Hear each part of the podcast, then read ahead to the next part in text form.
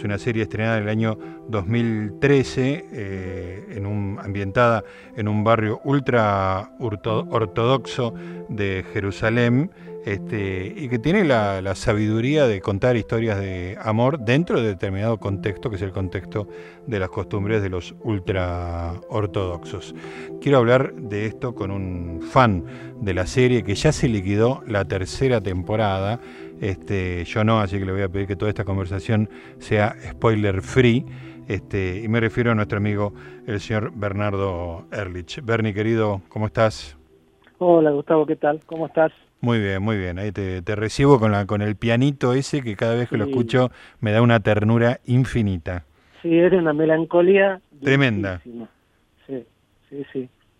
Eh, justamente yo estaba viendo hoy de nuevo el primer capítulo. Qué raro. Para, para engancharlo, para engancharlo con la tercera que la terminé. La fui dosificando, pero no pude no, no terminar de verla, porque aparte tiene menos capítulos que, la, que las otras. Ah, ¿cuántos tiene? Tiene nueve. Ah, ok y las otras tienen 12. Sí, sí.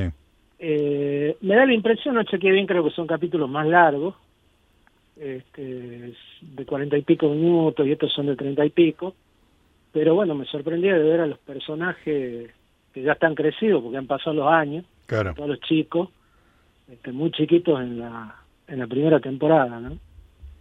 Una, una maravilla, Steve. Escúchame, y mm, que de qué manera, a mí me pasó bastante porque, bueno, o sea, soy una persona básicamente no religiosa, digamos, ¿no? Este, viví en una época en el barrio de Once, tenía un segundo piso, balcón a la calle, un departamento que debería tener apenas un poco más que el departamento de Ariel, 30 metros cuadrados, una cosa así. Mi gran diversión era salir al balcón y mirar este, con Francisco muy chiquito, imagínate este, padre recién separado con el hijo mirando por el balcón, viendo que pasaba todo tipo de, en el 11, imagínate, ¿no? Y por supuesto, esto era Valentín Gómez y Bulón Sumer, era eh, muchísimos judíos ortodoxos. Y los miraba con, con simpatía, pero con una lejanía, como que era un mundo totalmente inalcanzable de costumbres extrañas.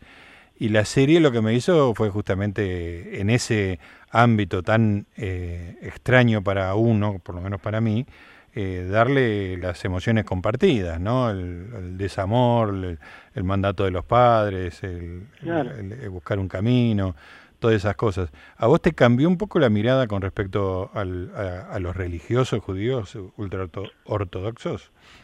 Sí, sí. Yo, yo creo que la serie tiene una trampa que es la siguiente. Uno, uno la empieza a ver por la fascinación que produce, un poco el morbo también, eh, asomarse a un mundo desconocido. Claro. ¿Qué es lo que pasa cuando uno ve The Crown, por ejemplo? Sí.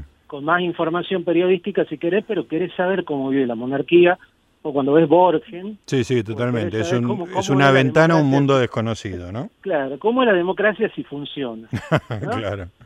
Este, y acá, además, eh, está el hecho de que es em, al ser un, grupo social minúsculo pero presente en, diversos países del mundo, en nuestro, vos me lo acabas de relatar, con costumbres tan, tan blindadas, eh, a veces produce, además de, curiosidad, una, una, sensación medio chocante, ¿no? Claro.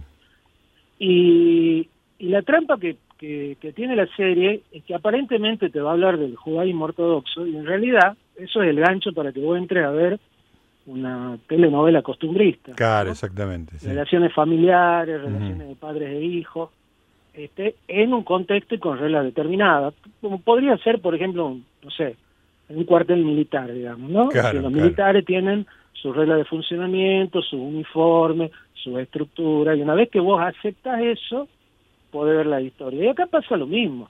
Acá el escenario ortodoxo está dado.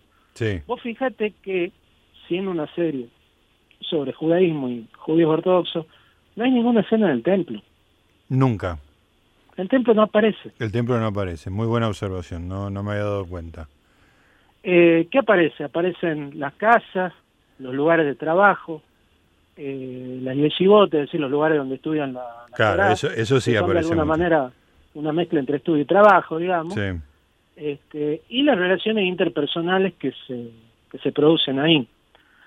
Y yo creo que, y en la tercera esto se ve mucho más, porque además uno ya los conoce, los personajes, ya pasó mucho más tiempo, y es una serie que, una temporada que se, que se recibe ya en una especie de aceptamiento global, los personajes están mucho más, más asentados y, y las tramas también se, se universalizan cada vez más, ¿no? claro. Entonces, este, vos fíjate que también la serie te habla de los ortodoxos como, como si fuera un, una especie de, de Walnut Grove, ¿no? Del pueblito de la familia Ingalls, ¿no? claro, no se muestra la ortodoxia en relación al Estado de Israel, salvo algún chiste cada vez que, que Zulem habla y dice los sionistas, ¿no? Sí. claro, eso es muy interesante, eso lo conversé alguna vez con Diego Mintz, este, porque me acuerdo de un capítulo de la segunda temporada, si no estoy equivocado, en donde es el Día Nacional de Israel, el Día de la Independencia, y ellos están como un poquito al margen, y, un poquito todo se va, eh, hay un desfile de aviones de la Fuerza Aérea eh, de la Fuerza Aérea de Sahal, ¿no? de, de, Israel, y, y al final todos no resisten la tentación, inclusive eh, Sholem, que es el, este personaje extraordinario, el rabino sexagenario, y todos se terminan asomando a la ventana, como no resistiendo este, el, llamado de Israel, ¿no? no ya de la religión, sino de Israel, lo, lo secular, ¿no? contra lo, contra lo religioso. El Estado es, claro, el Estado es lo secular, es exactamente eso. Y hay, hay tensión entre las distintas ramas de la ortodoxia y del Estado de Israel, algunas este, de no aceptación absoluta, otras de aceptación a media, pero no se plantea eso, que eso no importa, salvo en ese capítulo que de alguna manera eh, la estructura del capítulo está muy bien usado porque los aviones conectan las miradas de los, en distintos lugares, algo muy parecido a lo que pasa en, en Mad Men, en el capítulo en que matan a Kennedy. Totalmente, sí, señor. Que la televisión va funcionando como un nexo entre las distintas historias, ¿no es cierto? Y una vez que vos aceptas que te están hablando de ese, de ese universo mínimo, esa pequeña aldea, vos te metés, te metés y te sentís a gusto. Claro. Y, y a mí me pasó algo raro, porque cuando vos me dijiste, che, ¿qué te parece que hablemos de Stiesel? Yo dije, bueno, pues hay cosas que no me acuerdo, porque yo la verdad como Entonces la revisaste toda. claro, no, este, me cité con un, con un este, rabino ortodoxo que hay acá, que está en Twitter, Qué grande. pinche gorro. Sí.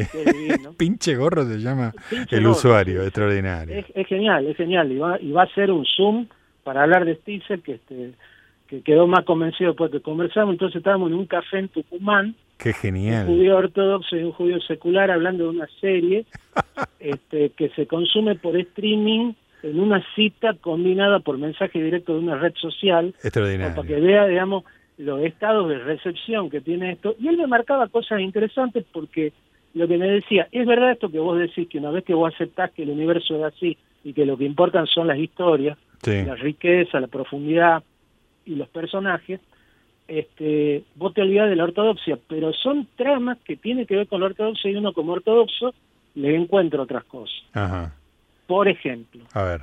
Pero me decía Eli Levy, que se llama Pinche Gorro, si la, el, digamos, el primer capítulo, y acá no voy a spoiler porque esto pasa sí, sí, en la primera temporada de la serie, arranca con un sueño que tiene Akiva Stiesel, que es uno de los personajes de la serie, en la que él va a comer al bar donde come todos los días y se encuentra con su mamá y empieza a nevar adentro del, del bar y la madre le dice que tiene frío.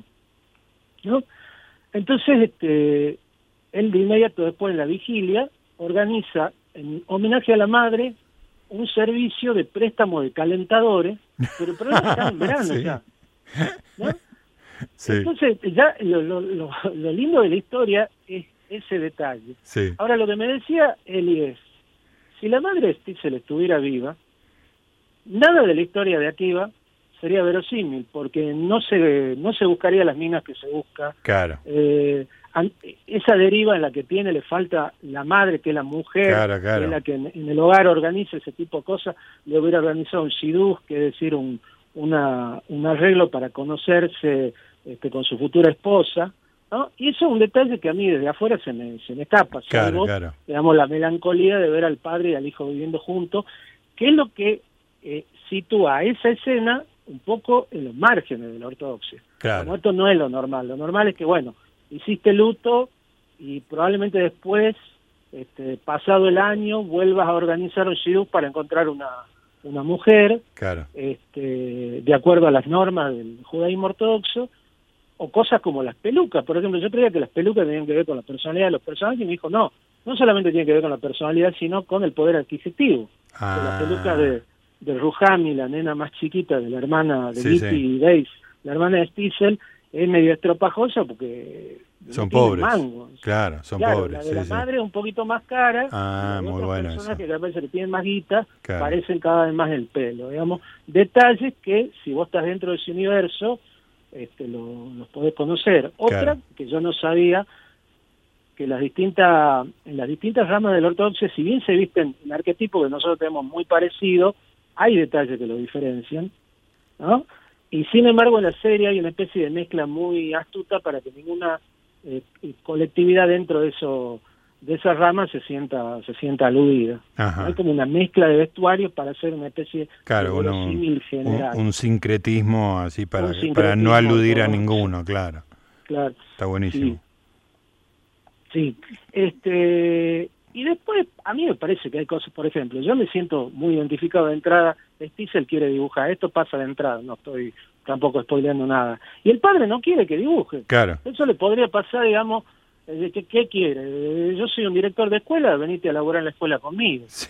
Como si fuera el dueño de una, ponele, de una ferretería que quiere que el hijo eh, empiece a laburar ahí para que se haga cargo el día de mañana del, del, del negocio y el hijo le dice, no, yo quiero ser artista. Claro, claro. Ahora, es, no es es como la desesperación para cualquier padre de cualquier religión, que el hijo quiere ser artista, ¿no? pero a la vez no es tan interesante verlo en, en- en la escena del ferretero y el hijo como verlo con un rabino ortodoxo y el hijo.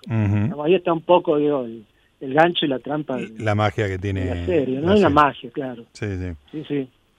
Vos sabés que eh, a, a mí me impresiona mucho la calidad formal que tiene la serie.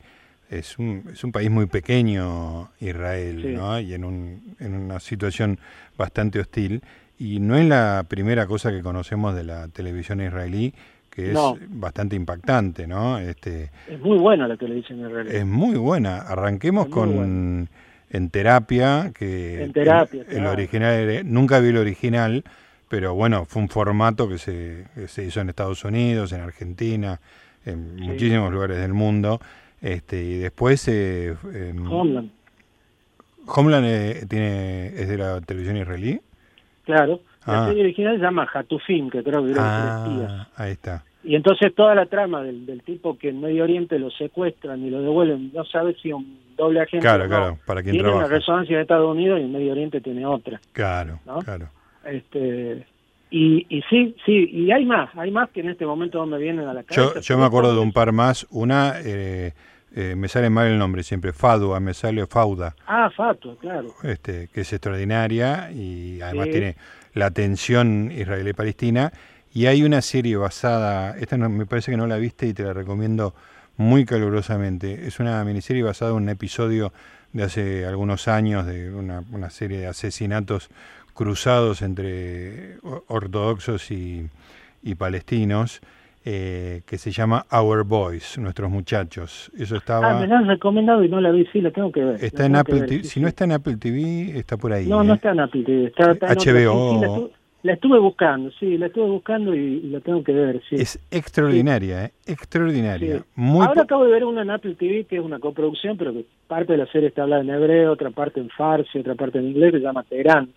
Ajá, sobre sí. Una espía, una espía del Mossad este, tratando de producir un atentado en justamente en Teherán, ¿no? Es, Sí, sí. es fuertísimo. Muy fuerte. Sí, Pero sí, están, están como eh, vendiendo formatos, aprovechando historias súper fuertes y con un nivel de narrativo muy de, de altísima calidad, muy norteamericano si se quiere, ¿no? En su Lo que factura. pasa es que Israel es, un, es una cosa extrañísima. Yo he estado un par de veces, justamente un par, he estado dos. O sea, exactamente Y- un par de veces. Exactamente un par, la definición perfecta de un par. Y mm, la segunda vez que fui, que ya era más grande, este, estaba con mi primo paseando en Tel Aviv y veníamos pasando por una callecita tipo Pasar del Once, pero allá, digamos, mucho más antiguo, el, todo el recorrido de la calle, y, y, salimos y a la izquierda estaba el mar, ¿no? Y un poco más allá alcanzaba a ver la torre de Microsoft. Mm. Como, como una síntesis de, bueno, porque tenían tantos ingenieros israelíes que los tipos dijeron, bueno, hagamos, hagamos una sede acá, este, es, más, es más barato y más práctico tenerlo con la familia que esté más contento. Y entonces vos tenés que de golpe es un país muy chiquito, que le puso agua al desierto y hizo verde, que es una potencia tecnológica, que está este, poblada de, un consomé de gente rarísimo, porque tenés judíos de Asia, de África, de la Europa blanca, israelíes nacidos ahí, un, país que está recibiendo gente constantemente, ahora mismo está recibiendo, bueno, Dieguito que... Sí, sí, hace un año que está, claro.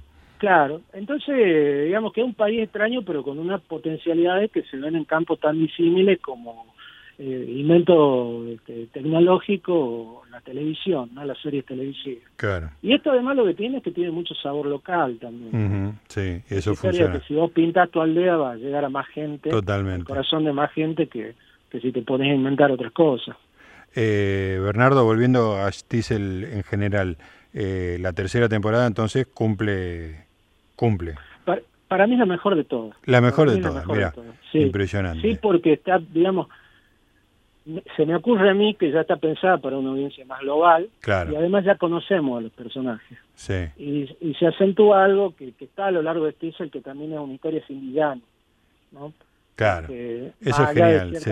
Posturas extremas, sí. que uno entiende por qué los personajes hacen lo que hacen y pasan este, por lo que pasa, ¿no? Además son todos grandes actores. Son, eh, extraordinarios, sí. Además cuando, como hiciste vos, uno va a las fotos de ellos de civil ahora, es una transformación extraordinaria la que tienen. Sí, no, no, es, increíble, lo, lo escuchás hablar. Además, por ejemplo, la, la chica, la actriz que hace de Gitty no, no me pregunté los nombres, son rarísimos, no me los acuerdo, pero eh, ella cuenta en un reportaje a ella le enseñaron no solamente no solamente la maquillaron, sino que le enseñaron a pararse y a mm, caminar como una mujer claro. de ese lugar. Claro. Y se encontró con un fan en la calle, se iba a abrazar al novio, y el tipo le dice, vos sos Gitti. Claro, ¿cómo, cómo estás tocando un hombre? Y le dijo, sí, bueno, sí, no, porque yo soy la actriz, pero a la vez el personaje lo hice yo. Y el, y el, tipo de la verdad se lo mira y le dice, la verdad es que decepción. Increíble la, magia. secular y abrazada al novio. Claro, una decepción absoluta. Bueno, Bernie, gracias por esta participación. Te invito, voy a elegir el próximo tema, tema especialmente para vos. Lo que vamos a escuchar eh, ahora eh, dice Israeli Folk Song, en, lo, tiene. ¿Y sabes qué es? Esto te, va, te, va, a encantar especialmente. Esta es Nina Simone en piano, este, haciendo una canción folclórica israelí eh, con el conjunto. Suena espectacular, es, cortita y te dan ganas de salir a, bailar como, como si fuera un ricudim. Así que gracias por esta participación, quédate escuchando. No, gracias a vos. va a estar bueno. Un abrazo. Un abrazo. Shabbat Shalom.